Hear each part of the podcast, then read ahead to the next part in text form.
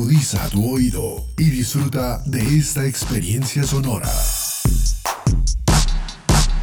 Este es un podcast Unal Radio.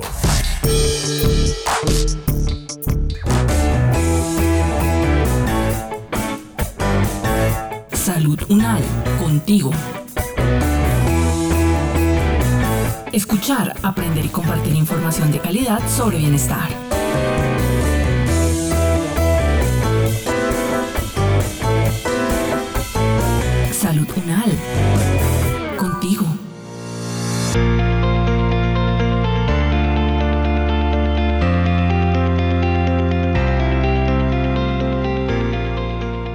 Camilo siempre ha vivido con su abuelita María, por eso él dice que quiere acompañarla los días de vida que le queden y cuidarla ahora en su vejez y ayudarla a conservar y fortalecer sus habilidades y mantener su calidad de vida, por lo que decide hablar con su hermana.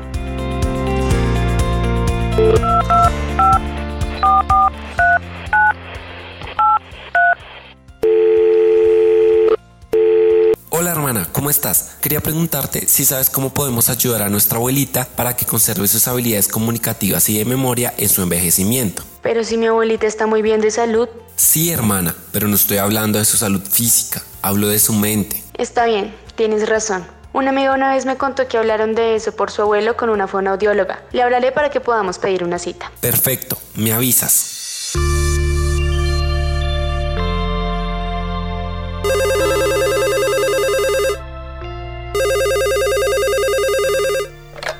Listo, hermano. Hablé con Lucía y me dijo que es muy buena idea que vayamos a hablar con una fonoaudióloga. La familia de ella aprendió mucho sobre el envejecimiento. Este es el número. Llama tú. Bueno,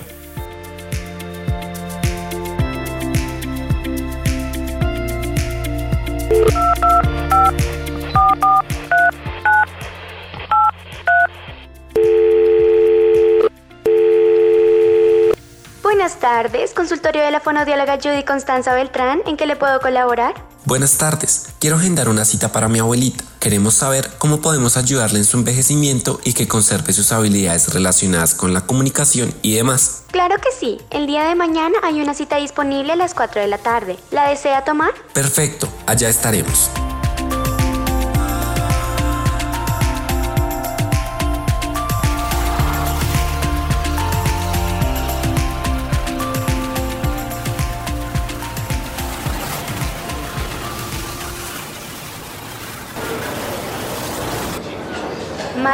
Por favor pasar al consultorio de la fonoaudióloga.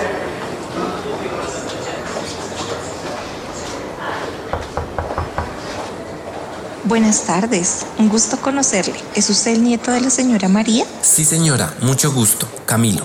Perfecto, Camilo. Cuénteme, ¿en qué le puedo ayudar? Lo que pasa es que quiero ayudarle a mi abuelita a que conserve todas sus habilidades comunicativas en su envejecimiento. Ella es muy sana, pero no quiero descuidar el resto. ¿Qué me recomienda? Qué interesante, Camilo. Me alegra mucho que usted quiera ayudar a su abuela a mantener sus habilidades cognitivas y comunicativas. Eh, lo primero que debe hacer es saber que esto es un proceso que debe ser continuo, debe ser informado y ayudado por las demás personas de su familia y que debe basarse principalmente en los intereses que tenga la señora María. La estimulación cognitiva, como se le llama, al mantenimiento de las funciones cognitivas, eh, se basa en indagar aquellas cosas que la persona hacía, cuáles son sus intereses, cuáles son sus expectativas, cuáles son esas áreas en las cuales se le puede brindar una ayuda y que pueden llegar a mejorarse. Entonces, cualquier actividad estimulante parte de esa de ese precepto, saber cuáles son las habilidades que su abuela tiene en ese momento y también conocer los intereses y habilidades que ella posee. Y en cuanto a su comunicación y lenguaje, ¿qué podemos hacer? Comunicación y lenguaje son dos de las áreas más importantes a fortalecer en los adultos mayores, especialmente porque con el paso de los años los adultos mayores pueden tender a aislarse, pueden eh, dejar de hablar incluso. Hoy en día con la tecnología La televisión, el chat, el internet ha desplazado un poco esa interacción que había en los hogares. Eso es lo primero que hay que evitar, evitar que la persona mayor se aísle, invitarla a participar de las conversaciones, crear conversaciones, situaciones de comunicación en los cuales los adultos mayores puedan participar. También hay que invitarlos a, a utilizar los medios tecnológicos. En estos tiempos es importante que ellos también se familiaricen con otras formas de comunicación comunicación como el teléfono, el celular, el WhatsApp, las redes sociales y eso se logra a partir de un entrenamiento que ustedes como familia pueden hacer y también pues de generar esos espacios de comunicación. Hay que tener en cuenta que la comunicación y el lenguaje no se deterioran como otros aspectos, sino que tienden a mejorar con el paso de los años, como es el caso del vocabulario, de la semántica. Entonces hay que aprovechar que hay elementos que se refinan y mejoran para invitar a los adultos a mucho más y a participar en otros ambientes, incluso fuera de su hogar, cuando las condiciones sanitarias lo permitan. Entonces es importante invitarla a participar. Ese sería el consejo más importante.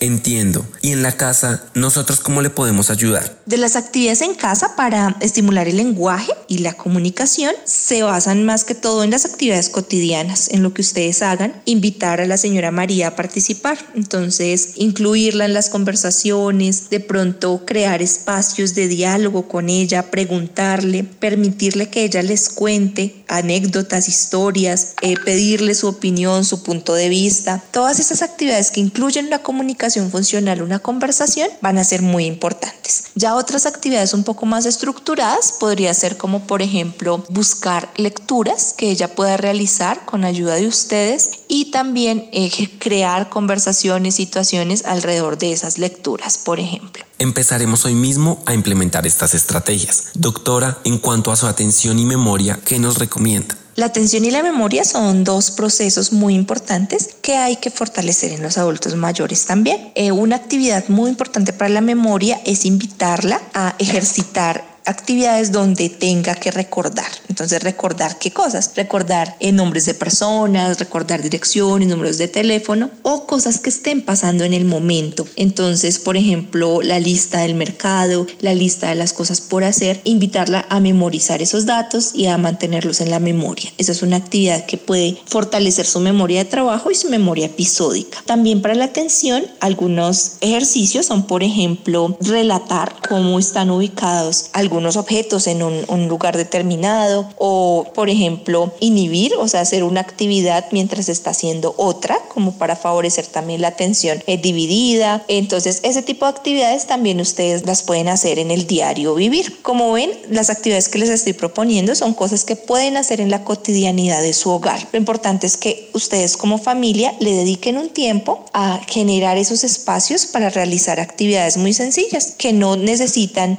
eh, materiales específicos que no necesitan adquirir nada, sino que necesitan es tiempo y que ustedes tengan la disposición para interactuar con ella. Lo tendremos en cuenta. Qué bueno que nos aclara esto. Y, por ejemplo, en sus habilidades de razonamiento y de resolución de problemas, ¿qué podríamos hacer para que las conserve y potencialice? En relación a estas habilidades, hacen parte del funcionamiento ejecutivo. Estas como la, el razonamiento, la resolución de problemas, junto a otras como la planeación, la organización, la inhibición, están en ese componente ejecutivo. Eh, son habilidades que tienden a deteriorarse más rápidamente en los adultos mayores que otras, como el lenguaje, por ejemplo. En este caso también la invitación a llevarla a ella a ejercitarse diariamente con actividades que la lleven a pensar situaciones creativas, a buscar nuevas alternativas, todo lo que lleve a pensar de una forma diferente, a untar datos, a predecir un resultado futuro, va a ayudar a mejorar estas habilidades o a mantenerlas. También en la Universidad Nacional tenemos un programa en el cual ejercitamos esas funciones junto con el lenguaje y la comunicación en personas mayores, en un programa que se llama Mentes en Acción. Sería muy bueno que eh, su abuela, eh, doña María, pudiera participar o también eh, participar en programas de estimulación guiados desde neuropsicología y fonoaudiología. Me llamó la atención lo del programa, qué interesante. ¿Cómo funciona Mentes en Acción? El programa Mentes en Acción es un programa que nace hace 12 años a partir de una tesis del pregrado de fonoaudiología en el Centro de la Comunicación Humana y en la actualidad eh, se ha realizado con más de eh, mil personas, mil participantes, los cuales han estado muy felices en este curso y nos expresan pues todos los beneficios que han percibido a lo largo de, de los diferentes cursos. Mentes en Acción tiene pues varios módulos, funciona por módulos, tenemos un módulo módulo de atención y memoria que es dirigido por una de nuestras neuropsicólogas, eh, un módulo de resolución de problemas y un módulo de lenguaje. En los diferentes módulos se realizan actividades que son realizadas de acuerdo al nivel de desempeño de los participantes. Entonces es una intervención focalizada donde se tiene en cuenta esos aspectos. El programa de Mentes en Acción cuenta con evidencia de su eh, funcionamiento. Tenemos un artículo publicado en el año 2019 en la revista de la Facultad de Medicina de la Universidad Nacional, donde ponemos en conocimiento de la población pues los beneficios que han percibido los participantes en varias de nuestras cortes eh, de este curso. En la actualidad lo estamos realizando de forma virtual y también eh, pues los participantes han mostrado agrado por esta metodología remota también porque podemos llegar a personas que están en otros lugares de Colombia no solamente en la ciudad de Bogotá eso también ha sido muy gratificante Doctora, tengo una duda. ¿Qué es eso de la reserva cognitiva? ¿Para qué sirve? Bueno, la reserva cognitiva es un concepto bien interesante y pues es, eh, se compone de todas aquellas actividades que se realizaron durante la vida y que constituyen como la reserva, como el ahorro del cerebro para la edad adulta. Entonces tiene que ver con aquellas eh, habilidades que adquirimos, con el vocabulario, con los libros que leímos, con las actividades enriquecedoras, incluso con las experiencias. Eh, la reserva cognitiva se ha estudiado mucho. Los teóricos han determinado que esa se incrementa a partir de cualquier actividad cognitiva estimulante que hagamos. Entonces por eso se recomienda tanto el leer, el leer como una actividad importante para aumentar el vocabulario, para mejorar la comprensión, para favorecer el pensamiento creativo, entonces todas esas actividades eh, importantes. Eh, también de acuerdo a la actividad ocupacional que la persona haya desempeñado, va a tener una reserva cognitiva importante. Entonces, por ejemplo, aquellas personas que se dedicaban a actividades que tenían que ver mucho con números, con realizar operaciones, con eh, manejar altos volúmenes de información, esa va a ser su reserva cognitiva y esas habilidades van a permanecer más tiempo en, en el deterioro de de, algunas funciones. Entonces a eso le llamamos reserva cognitiva. Es muy interesante y también para las personas jóvenes de ir pensando en, esa, en ese ahorro que vamos haciendo para nuestra vejez. Entonces por eso es importante eh, realizar estas actividades que son buenas para el cerebro. También eh, en esa reserva cognitiva se encuentra el aprendizaje de un segundo idioma, como también una forma de favorecer esas conexiones eh, a nivel cerebral. Entonces también está ahí en, en ese, en, ese aspecto y otras tales como tener experiencias agradables, realizar meditación, eh, realizar ejercicio físico, todos los buenos hábitos, entonces también van a ser parte de esa reserva cognitiva. También actividades comúnmente como hacer sudokus, sopas de letras, pueden favorecer desde que la persona las disfrute y sean unas actividades que que sean escogidas libremente por la persona, no como algo eh, que esté impuesto. Entonces, todas las actividades pueden favorecer esa reserva cognitiva. Ahora sí entiendo, la verdad no sabía nada de eso. Y una última pregunta, qué pena, ¿hay alguna recomendación con respecto a sus rutinas? En cuanto a las rutinas, el cerebro está diseñado para actuar en, en forma de rutinas. Entonces, al cerebro le gusta, le gusta esa, ese aspecto que, que el día esté organizado de una forma determinada. En los adultos mayores esto también favorece pues su tranquilidad, favorece que estén cómodos en, en su ambiente. Entonces, ese sería bueno favorecer aquellas rutinas eh, relacionadas pues con, con la organización efectiva del tiempo. Que hay que tener en cuenta pues que haya unos espacios adecuados, que no eh, sean demasiadas actividades en un solo día. Con esas actividades, por ejemplo, de estimulación cognitiva, es importante dividirlas en la semana y no realizar todas en un día para que el adulto mayor no se sienta tampoco presionado, se sienta como con todo en un mismo día. Entonces, dividir las rutinas en la semana, hacer actividades que a él le gusten también, dedicar suficiente tiempo para dormir, para descansar, para tomar los alimentos. Eso también va a favorecer eh, pues el bienestar de, de la persona mayor. Esas serían las recomendaciones. Gracias por la información. Para nosotros como nietos es importante conocer todo esto acerca del envejecimiento. Queremos empezar lo más pronto posible con esas estrategias. ¿Cuándo tendríamos la siguiente cita? Claro que sí, para nosotros también será un gusto poder colaborarles y poder tener a la señora María en nuestros programas. Puede empezar cuando ella lo desee comunicándose con el Centro de la Comunicación Humana o también en la convocatoria de nuestros programas de Mentes en Acción. Muchas gracias, doctora. Estoy más tranquilo. Nos vemos la próxima sesión.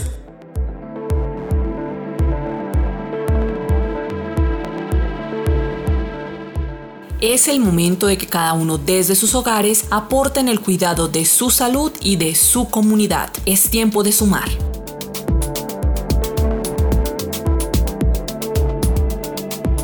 Este podcast contó con la dirección de María Luisa Cárdenas, profesora de la Facultad de Medicina de la Universidad Nacional de Colombia. Coordinación General, María Fernanda Lara Díaz. Investigación y producción periodística, Oscar Fabián Garzón Olarte, estudiante de fonoaudiología. Producción General, Diana Samira Romero. Experta invitada, Judy Constanza Beltrán, fonoaudióloga y psicóloga, estudiante de doctorado en neuropsicología, con la actuación de Carol Sofía Ariza, Dylan Hernández y Oscar Garzón. Producción sonora Edgar Huasca.